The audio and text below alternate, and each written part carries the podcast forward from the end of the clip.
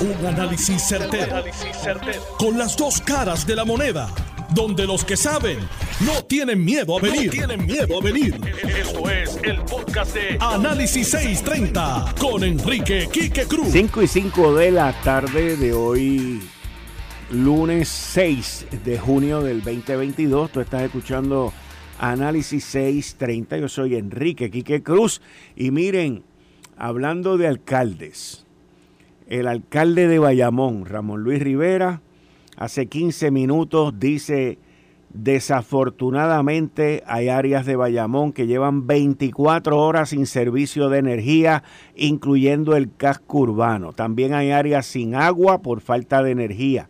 Además tenemos policías dando tránsito bajo las altas temperaturas. Aceleren. Ay, bendito, bendito, bendito. Eso en Bayamón. No quiero saber qué pasa por otros lados de nuestra bendita isla.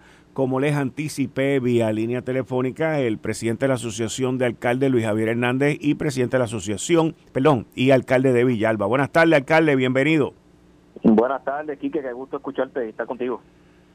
Muchas gracias, alcalde. ¿Ha, tenido usted la oportunidad de leer, mirar, estudiar las propuestas que presentan los dos legisladores del Partido Independentista puertorriqueño para atacar la corrupción a nivel municipal? Pues mira, no. Eh, sinceramente, lo único que he visto es que ellos han, anunciado una serie de medidas. Eh, tengo que decirte que en casi 75 años de historia del PIB, ellos nunca han visto a los municipios con seriedad. O sea, nunca han ganado una sola alcaldía, eh, mi experiencia es que a quien ponen de candidato son los mismos de siempre, eh, las familias de, de, los, de los que pierden, un cuatrino ponen a uno, otro cuatrino ponen a otro. Sus legisladores municipales en su mayoría eh, se oponen a todas las medidas que presentan los legisladores y el ejecutivo y el alcalde, eh, y, sus medidas que van dirigidas a mover a su, su, su ideología. hay que entender dos cosas en términos administrativos, Quique. Eh, el, alcalde es el ejecutivo, el equivalente al gobernador en Puerto Rico. Y el legislativo, la legislatura municipal es el equivalente al, legislativo, al poder legislativo en el país. O sea, que quien opera eh, es eh, en todo momento el alcalde. Yo estoy convencido que hay, hay áreas en las cuales se puede modificar el código municipal para darle más garras de fiscalización, pero nadie se llama engaño. Los actos de corrupción que han ocurrido recientemente obedecen a una intención inequívoca del funcionario de robar. Y para eso no hay legislación. Ellos van a buscar la manera eh, de, del tumbe si vienen con intenciones de hacerse ricos o servirse a ellos mismos. Ahora bien, yo como presidente de la asociación te puedo decir que sí hemos hecho afirmativamente junto con la legislatura municipal, porque es que estas personas no les gusta trabajar en equipo. Eh, me refiero al PIB, no les gusta trabajar en equipo nunca.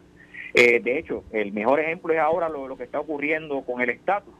Ellos estaban de acuerdo eh, con la estadidad hasta que se dieron cuenta que la el proyecto aprobado o, el borrador beneficia más a la estadidad. Por eso no están de acuerdo. y lo mismo ocurre, ocurre aquí. ¿Qué nosotros sí hemos hecho?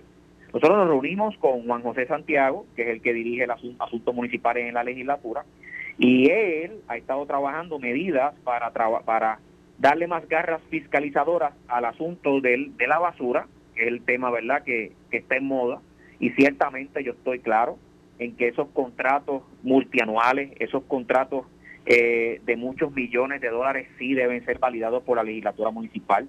Eso lo hemos ya planteado eh, en, vistas públicas. Yo no estoy de acuerdo en que los municipios puedan obligar a, otros a otros otros cuatrenios. O sea, no se puede hacer un contrato eh, de la basura por más de cuatro años. Eh, todos los contratos que excedan el millón de dólares o que excedan la cantidad como se hace el contrato de la basura debe ser avalado por la legislatura municipal y hay muchas otras cosas que se pueden hacer eh, en, en, ese, en esa dirección. Ellos están en ciertas circunstancias proponiendo que tres cuartas partes de los integrantes de la legislatura municipal sean los que aprueben algunos de estos contratos. ¿Cuál es su, su posición en cuanto a eso? Tres cuartas partes.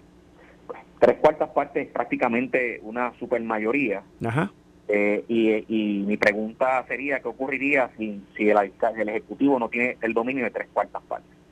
Eh, ni tendría que entonces abrir movilidad eh, en el municipio, no se contrataría a nadie. Eh, yo pienso que debe haber ciertamente un grado de fiscalización mayor en ese tipo de contratos, porque es un contrato por el cual ya vimos que personas con malas intenciones se aprovechan para hacer, hacerse ricos. Y yo entiendo que por ahí sí hay que trabajar, hay que poner unas garras, pero llevarlo a, que sean tres cuartas partes, yo pienso que ellos no, desconocen cómo funciona el asunto legislativo municipal. Ahora, también dicen que si no les aprueban el proyecto, pues es que pues hay falta de voluntad y, quedan ustedes retratados.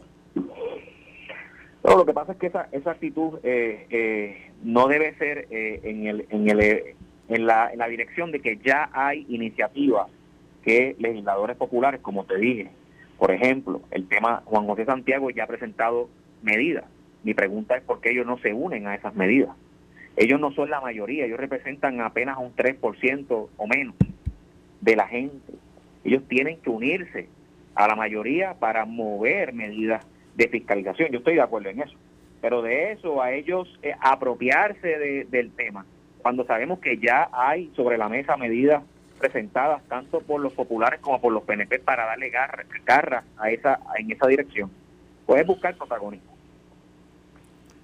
Ahora, la pregunta que nos tendríamos que hacer es si los dos el representante Denis Márquez y la representante María de Lourdes Santiago, que fueron los que presentaron esto, eh, si ellos se han reunido con, la asociación o con la federación, ¿A, ¿A, usted lo llamaron para algún tipo de reunión? Para nada, para nada. Pues te digo, ellos nunca han mostrado interés genuino en los municipios. Eh, hemos tenido, ¿verdad?, nosotros dar las batallas solos. Eh, en los temas municipales sabes que hemos estado luchando por es que no que la crisis fiscal autoinfligida por el, por la Junta de Control Fiscal de alguna manera eh, podamos vencer esa situación. No he visto al PIB nunca uniéndose a nuestro llamado. Ellos se han, se han, se han levantado con las causas que son simpáticas para solamente su intención de ganar adeptos a nivel estatal. Pero a nivel municipal, ellos nunca se han unido a, una sola causa nuestra. Los invito a que lo hagan de ahora en adelante. Alcalde, yo entiendo eh, como medida transparente y anticorrupción que el foco de atención o de interés en términos de corrupción a nivel municipal y a nivel estatal también, tiene que ver con la subasta y tiene que ver con los contratos que se adjudican a través de, de, esta subasta. Eh, y, esos contratos pues pasan a través, pasan por, por vías de una junta de subasta que se supone que hay en el municipio. La pregunta es por qué esto no se hace público. ¿Por qué, estas, por qué estas subastas no se llevan a cabo de manera pública para que el pueblo o los interesados pues estén viendo lo que pasa ahí. Pregunto. La, la subasta es un proceso público. Eh, que las personas no, no hayan mostrado interés de participar es otra cosa.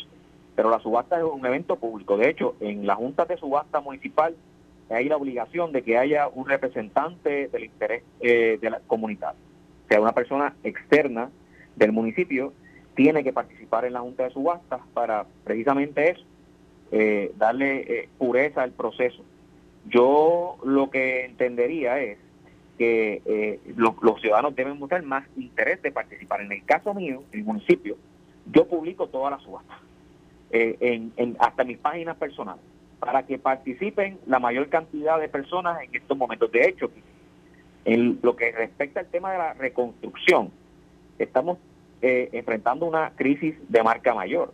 No hay compañías de construcción suficientes que estén participando activamente en los procesos de subastas públicas eh, por diferentes razones. Y eso yo le he hablado con el COR3, lo he hablado con la presidenta de la Asociación de Constructores, lo he hablado con el propio gobernador. Esto es una situación que hay que atender eh, para que realmente se pueda, este cuatrino sea el cuatrino de la reconstrucción porque posiblemente no lo sea por ausencia de compañías puertorriqueñas, y entonces que el plan no sea traer compañías americanas para, ya ustedes saben a, qué precio eh, reconstruir nuestro país. ¿Qué, ¿Qué medidas usted recomendaría como alcalde y como conocedor de estos procesos para, para combatir la corrupción? Que también emana por el segundo carril que estaba hablando con el inversionismo político. Aquellas personas que invierten en un candidato para que ese candidato gane y luego pues lo favorezca a ellos. Bueno, lo que respecta, por ejemplo, al tema de los contratos de la basura, que son los contratos que exceden una cantidad sustancial de presupuesto municipal, nosotros nos reunimos con todos los decanos eh, de distintas universidades de administración pública, recibimos recomendaciones del, de la Contralora y del Director de Ética, de Ética Gubernamental y hemos presentado ante la legislatura distintas eh, alternativas. Por ejemplo, que los que todo todo contrato eh, de recogido de desperdicios sólidos eh, pase por un proceso de subasta. que número dos, que el contrato no exceda el término del incumbente. O sea, yo no puedo hacer un contrato que vaya a obligar a otra eh, administración. Eh, y para eso, pues, eh, y, lo otro es que se haga un estudio de cuánto es el número base que se debe cobrar por residencia. porque también eso es algo que no ha sido discutido y yo entiendo que teniendo un número base a nivel de país, pues pudiera ayudar, ¿verdad?, a que haya menos. Pues, pero sacando todo eso, como te dije, eh, lo más importante aquí es escoger buenos administradores y servidores públicos que vengan con intención de servir, no de servir. Porque lo otro pues serían alternativas de fiscalización que no impiden, pero sí ayudarían un poco a mermar eh, todas estas preocupaciones que tiene el país. Alcalde Luis Javier Hernández, muchas gracias por contestarnos aquí en Análisis 630. Cómo no, un abrazo, hermano. Igualmente, ustedes escucharon al presidente de la Asociación de Alcaldes y alcalde de Villalba, Luis Javier Hernández, sobre las medidas propuestas por el Partido Independentista puertorriqueño para atender la corrupción a nivel municipal. Y sí, miren, mi columna salió en el, el, pasado miércoles en el periódico El Nuevo Día titulada PIB y Movimiento Victoria Ciudadana, el nuevo bipartidismo en Puerto Rico. Y ahí yo hablaba de el récord legislativo, tanto del PIB como de Movimiento Ciudadana y de Proyecto Dignidad también, en medidas en contra de la corrupción. Y salen con esta propuesta que uno nunca debe de criticar todo lo que se haga, pues es un buen principio. Pero, ¿cuáles serían las consecuencias, como me mencionó también Luis Javier, Hernández en, esta propuesta de que en algunos casos la legislatura municipal necesita del 75% de los votos. Eso sería, eso crearía un inmovilismo municipal desastroso. Hay veces que la receta o el medicamento hace más daño que la misma enfermedad. Por eso es que en esa misma columna del miércoles pasado yo menciono que tiene que ser gente que conozca Mire, el gobierno federal e, es interesante porque el gobierno federal, la, la película Catch Me If You Can, agárrame si puede o cógeme si puede, de un individuo que se hizo famoso por la cantidad de fraudes que ese individuo cometió en distintas industrias. Al final el gobierno federal terminó contratándolo para que lo ayudara a identificar fraudes que se estaban llevando en el gobierno federal y así sucesivamente. Si usted quiere legislar de algo y nunca ha sabido cómo es eso, en este caso entiendo que María de Lourdes y Deris Márquez pueden tener la mejor intención, pero ellos nunca han sido alcaldes. Hablen con los alcaldes, instruyase con la gente que sabe. Es más, mire, puede ir más lejos. Hable con exalcaldes también si no quiere hablar con los de aquí, ábrenos con los de otros países o otras ciudades en los Estados Unidos. Pero oriéntense, busquen y establezcan algo que funcione. En este caso, yo entiendo que el problema principal en términos municipales y estatales tienen que ver con el inversionismo político. Y ahí es donde hay que meterle la tranquilla. ¿Por qué no le metemos la tranquilla por ese lado? Sencillo. Porque son muchos los que se van a afectar, porque se afecten mucho. Pero hay que empezar con lo básico, con lo sencillo. Miren, una noticia que voy a cambiar el tema, que me, me jamaqueó. Ocurrió en la hermana República Dominicana eh, con este ministro de Medio Ambiente que fue asesinado en su oficina. Fue hijo del presidente Jorge Blanco, quien murió, falleció hace muchos años, amigo del presidente Luis Abinader, actual presidente del país, y estoy hablando de Orlando Jorge Mera, y que es el ministro, era el ministro de Medio Ambiente, asesinado hoy en su oficina. Un reconocido abogado, profesor universitario, y, el principal sospechoso tenía 55 años. El principal sospechoso es alguien conocido por él, amigo de él. Esto estremece en cualquier mundo que estemos viviendo, estremece que hayan asesinado a un funcionario público, a un ministro, en este caso en República Dominicana, nuestra hermana República Dominicana, de esa manera. Cualquier tipo de asesinato es horrendo, pero de esta manera es muchísimo. Y, tiene que ver con, con sus funciones, por lo menos eso es lo que he podido leer hasta ahora.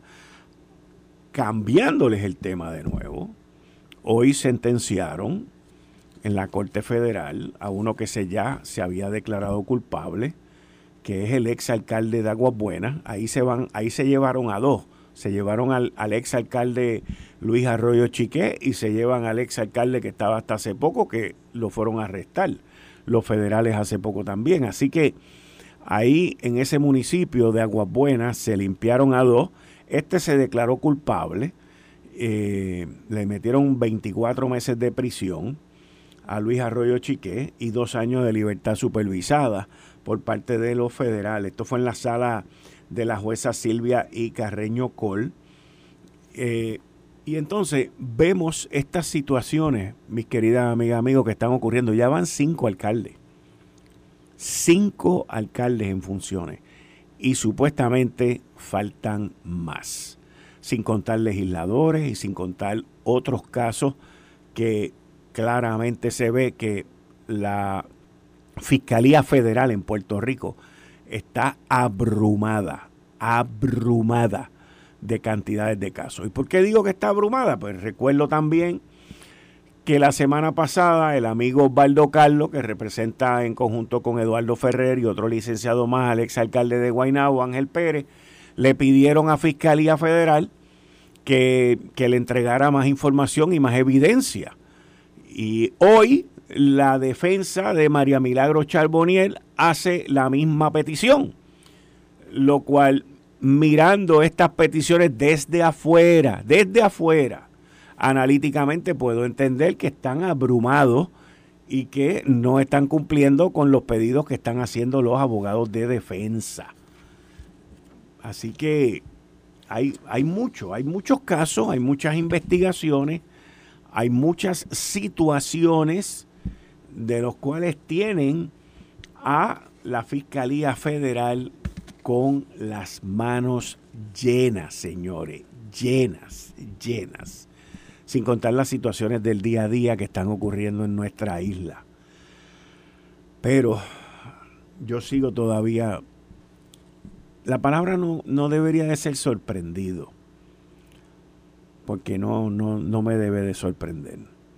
Pero todavía sigo pensando en, en esas cuatro condiciones que el liderato del Partido Independentista puertorriqueño puso durante el pasado fin de semana, de que la ley contra la descolonización de Puerto Rico, la federal, que se está empujando ahora, que no puede tener la palabra autoejecutabilidad.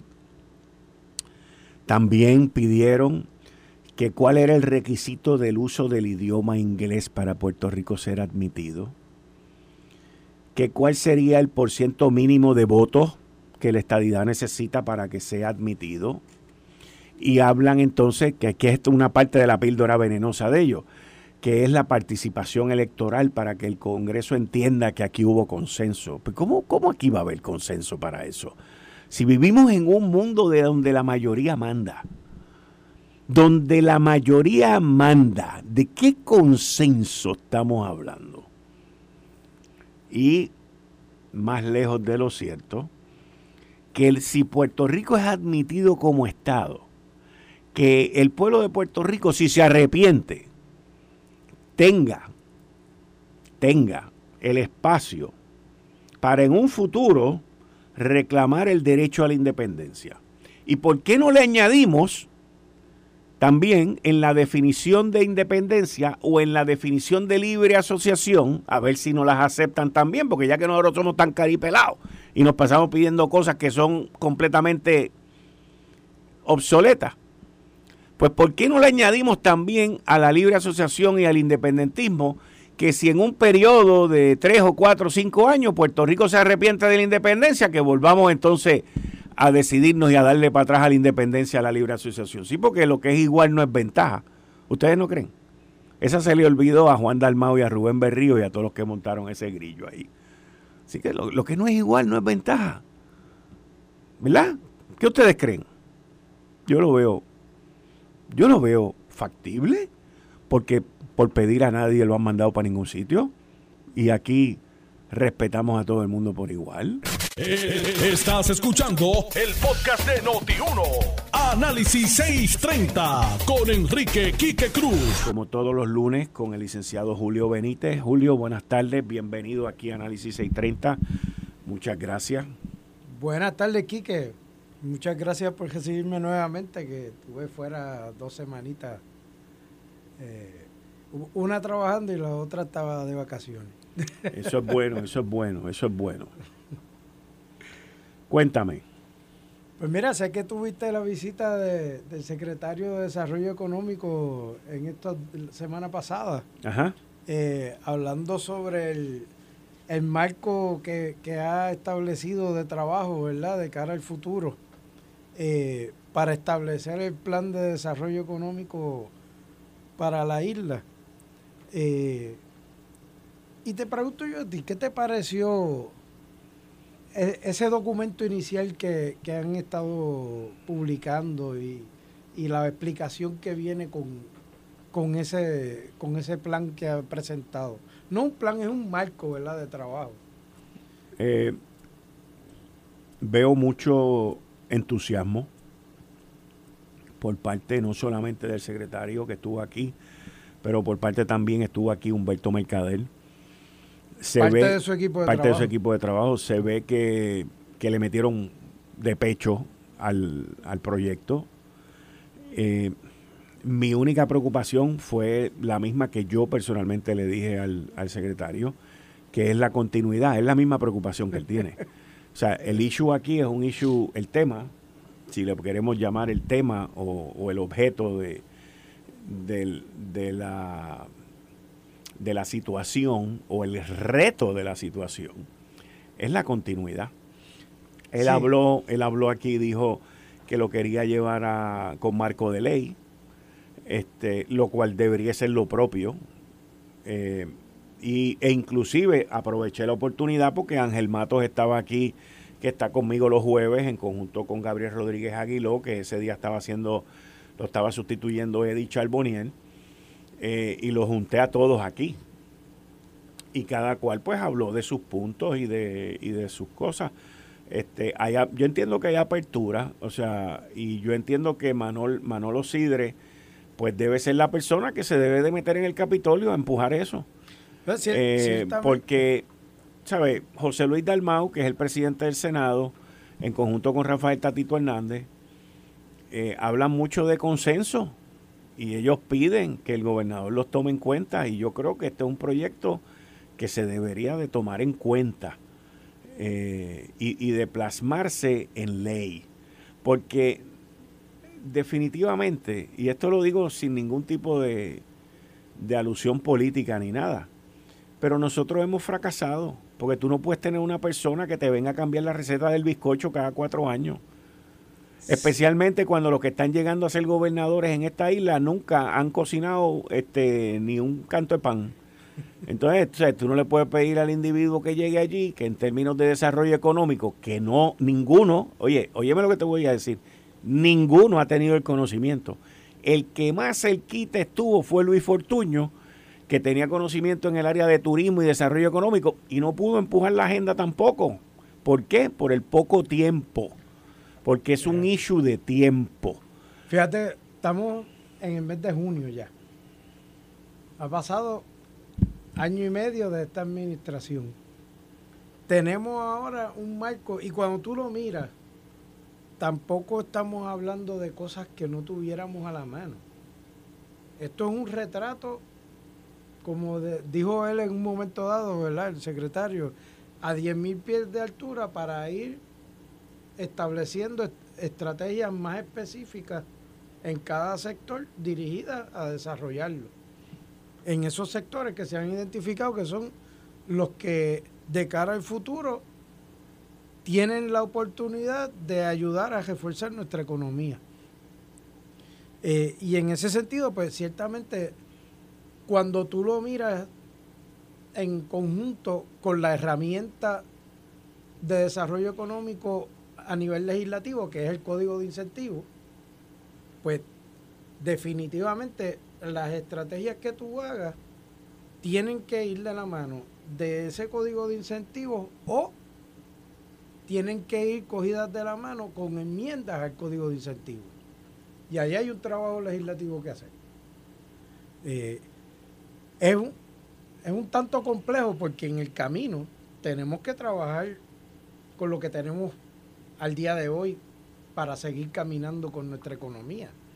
O sea, no, no podemos paralizar las actividades ni, ni paralizar el impulso que se le da a la economía con las herramientas que tenemos a la mano, esperando por ese plan que entiendo que la meta es tenerlo en algún punto del próximo semestre, donde aterrizarían con un plan como tal eh, que va a ser el resultado del consenso de esos sectores que se identificó y que se quieren traer a la mesa para, discutir con ellos las estrategias a seguir. Ahí yo tengo mis reservas en términos de, tiempo también. E, ese, es el, ese el issue. Ese es el issue. O sea, obviamente tú quieres en el comité a, los actores que están activos en, en, la economía, pero esa gente tiene unos negocios que correr. No, no pueden dedicarle su tiempo solamente a esto. Eh, y, pues depende del, voluntariado en, cierto aspecto también. Eh, y pues ese trabajo se, se, dificulta en términos de tiempo. Eh, y la velocidad con que eso pueda salir, pues va a ser, puede complicar la ejecución más adelante por el factor tiempo. Lo otro, yo no, yo de verdad que no sé, porque yo no, tú tienes más experiencia que yo en ese sector, tú trabajaste allí, tú, tú estuviste allí y, has visto cómo es eso allí. Pero ahora que te estaba escuchando, esto no se me ocurrió ni cuando estaba Manolo aquí, pero lo pregunto y te lo pregunto a ti.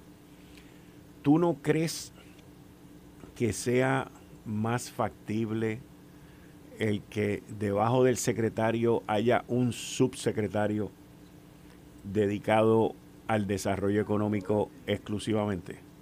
La razón por la cual te pregunto esto es, pues, si ya tienes un proyecto, ya tienes un mapa, ya tienes un camino delineado por ellos mismos, que todos están de acuerdo, que sea a nivel de un subsecretario el que se encargue de empujar eso. Yo no veo a un secretario con todas las responsabilidades que tiene él hoy, el que pueda dedicarse a eso al 100%. Y debería de haber alguien dedicado el 100% a eso. Pues sí lo, sí lo hay, no, no con ese nombre en el cargo. Ajá, el de Prisco. Eh, no, no, no, no. ¿No? Eh, en el equipo de trabajo del secretario, la función del personaje que mencionaste ahorita, de Humberto Mercader, es de estrategia.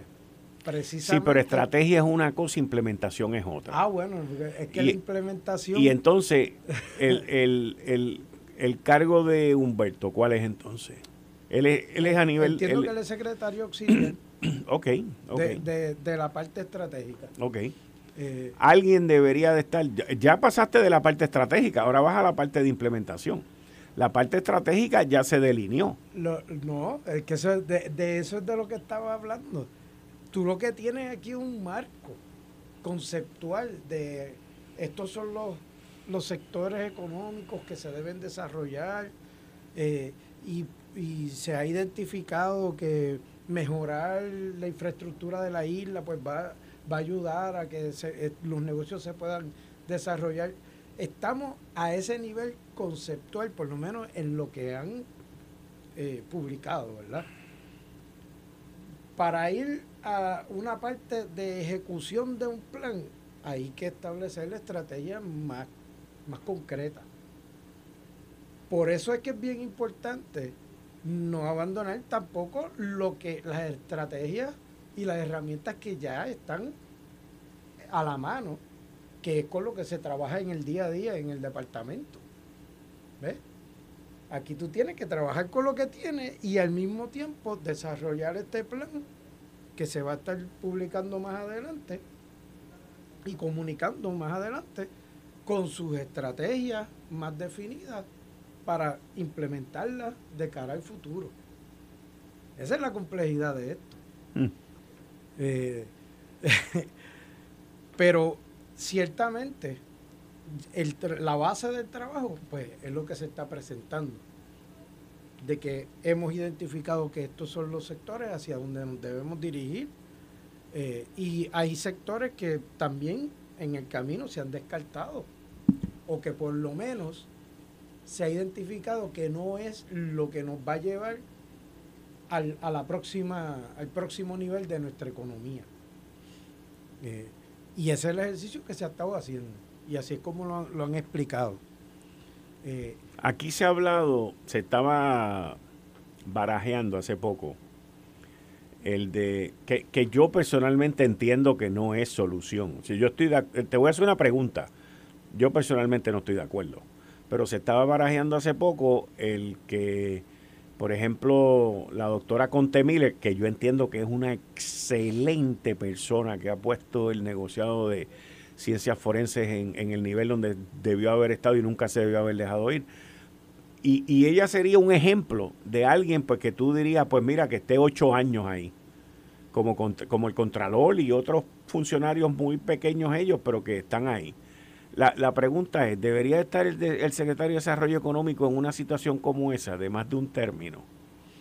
¿Se debería de cambiar? ¿Qué tú crees? Es la pregunta. ¿Qué tú crees? ¿Qué tú piensas? Yo pienso que... Porque igual te sale uno bueno que te sale uno malo. Todo responde a una política pública a seguir. Tú necesitas que el secretario de Desarrollo Económico y el, la cabeza del gobierno central estén alineados en la política pública a seguir respecto al desarrollo económico. Y si, si esas dos cabezas están de acuerdo, pueden, pueden trabajar juntos en, los años que sea. No, la imposición de tiempo, yo creo que no es lo que define una cosa como esa. Yo creo que lo que lo define es el alineamiento que tengan, el, ese, ese, ese entendimiento necesario para mover las cosas hacia el lado correcto. El, problema es que el lado correcto siempre es una cuestión de apreciación de hacia dónde yo quiero ir. Eh, pero imponer tiempo no creo que sea la solución. La solución es que desde que se están gestando ¿verdad? los movimientos de, las elecciones y las promesas de campaña y todo eso, que desde esos momentos esté bien definido el marco hacia donde se va a dirigir la iniciativa en el área económica. Porque de ahí tú puedes ver claramente si quien está allí está en esa misma línea o no. y eh, entonces, ¿cómo tú logras el que haya continuidad? Pregunto. Estableciendo metas claras, definiendo los planes de manera clara Y eso, como explicó el mismo secretario Sidre, son planes que tienen que ser también instrumentos vivos de trabajo, con la capacidad de rectificar donde haya que hacerlo, en el momento que se identifique que hay que hacer cambios. Pero que ese marco de trabajo esté claramente definido y que quien quiera venir a trastocarlo se encuentre de frente con que hay todo un andamiaje que está funcionando, que está caminando en la línea correcta, que se ven los resultados de desarrollo económico y que venir a trastocarlo sería venir a dañar una cosa que está bien hecha. ¿Ves? Obviamente, pues, en el pasado yo, he vivido, viví allí experiencias de, mira, las cosas iban en un camino y entonces se le encomienda a una compañía hacer un análisis de cuál sería la nueva estrategia y allá se pagan miles de dólares por un servicio y, cuando te traen el resultado no te dicen nada nuevo. Lo que te dicen ya los empleados de allí lo sabían hace tiempo, porque son los que trabajan con eso todos los días. Eh, y en ese sentido, pues también es bien importante darle peso a ese capital humano que tú tienes con experiencia trabajando en ese sector y que muchas veces pues con, la idea de innovar se tiran a un lado todo ese conocimiento y a fin de cuentas esas son las personas que ejecutan el plan que se esté estableciendo. Eh, mm. eh, eh, es una combinación de elementos que no es fácil de llevar y como te dije ahorita, tú estás desarrollando un plan y al mismo tiempo tienes que ejecutar a diario, porque tú tienes miles de negocios recibiendo beneficios, solicitando beneficios que a fin de cuentas redundan en las operaciones que vemos de día a día en, la isla. Y eso se tiene que atender, eso no se puede dejar de atender para ponerse a, pensar en un plan, que, que, es lo que tú acabas de decir, mira, pues hay una persona que hay que destinarla a trabajar directamente con, con ese plan y con esa implementación. Y eso se da en la realidad como se da es que tú tienes unos estrategas que en un momento se sientan con los que corren la operación y entre los dos implementan. Porque no hay otra forma de hacerlo. Es que cuatro años es demasiado poco. Y, es cierto, es, poco. Máxima cuando tú estás hablando de, una economía que para Puerto Rico es pequeño, pero cuando tú comparas la, la economía eh, lo compleja que es nuestra economía en términos operacionales, porque casi el 50% proviene de, la manufactura, lo cual no es típico para, para un espacio tan pequeño, pues tú tienes que planificar, no para cuatro años, tú tienes que planificar como hacen las compañías a 10 años. Y a 10 años tú tienes que establecer esos planes y respetarlos. Lo otro, lo otro es, el, norte que, persigue el secretario. Lo otro es también que vivimos en un mundo globalizado que es cambiante. Sí. O sea, las tecnologías, la tecnología, no las, o pueden ser las tecnologías, y el, el, el mundo del negocio te puede cambiar en una semana. Te puede cambiar tan sencillamente como con Putin invadiendo a Ucrania y tú tienes que hacer tus ajustes al respecto. Así mismo.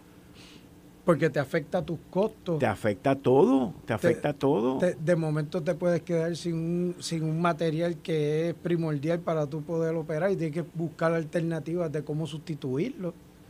Y son cosas que tú tienes que tener la habilidad de, de moverte a, a resolverlas. Y así mismo son estos planes. Tú, estableces un plan, pero eso no es infalible. Tienes que tener la habilidad también de hacer los ajustes necesarios, pero en la línea de lo que me preguntaste ahorita, siempre con, con ese norte de seguir los principios establecidos que son la base que determinó que la economía de Puerto Rico dentro de 10, 15 años debe ser de X o Y forma. ¿Ves?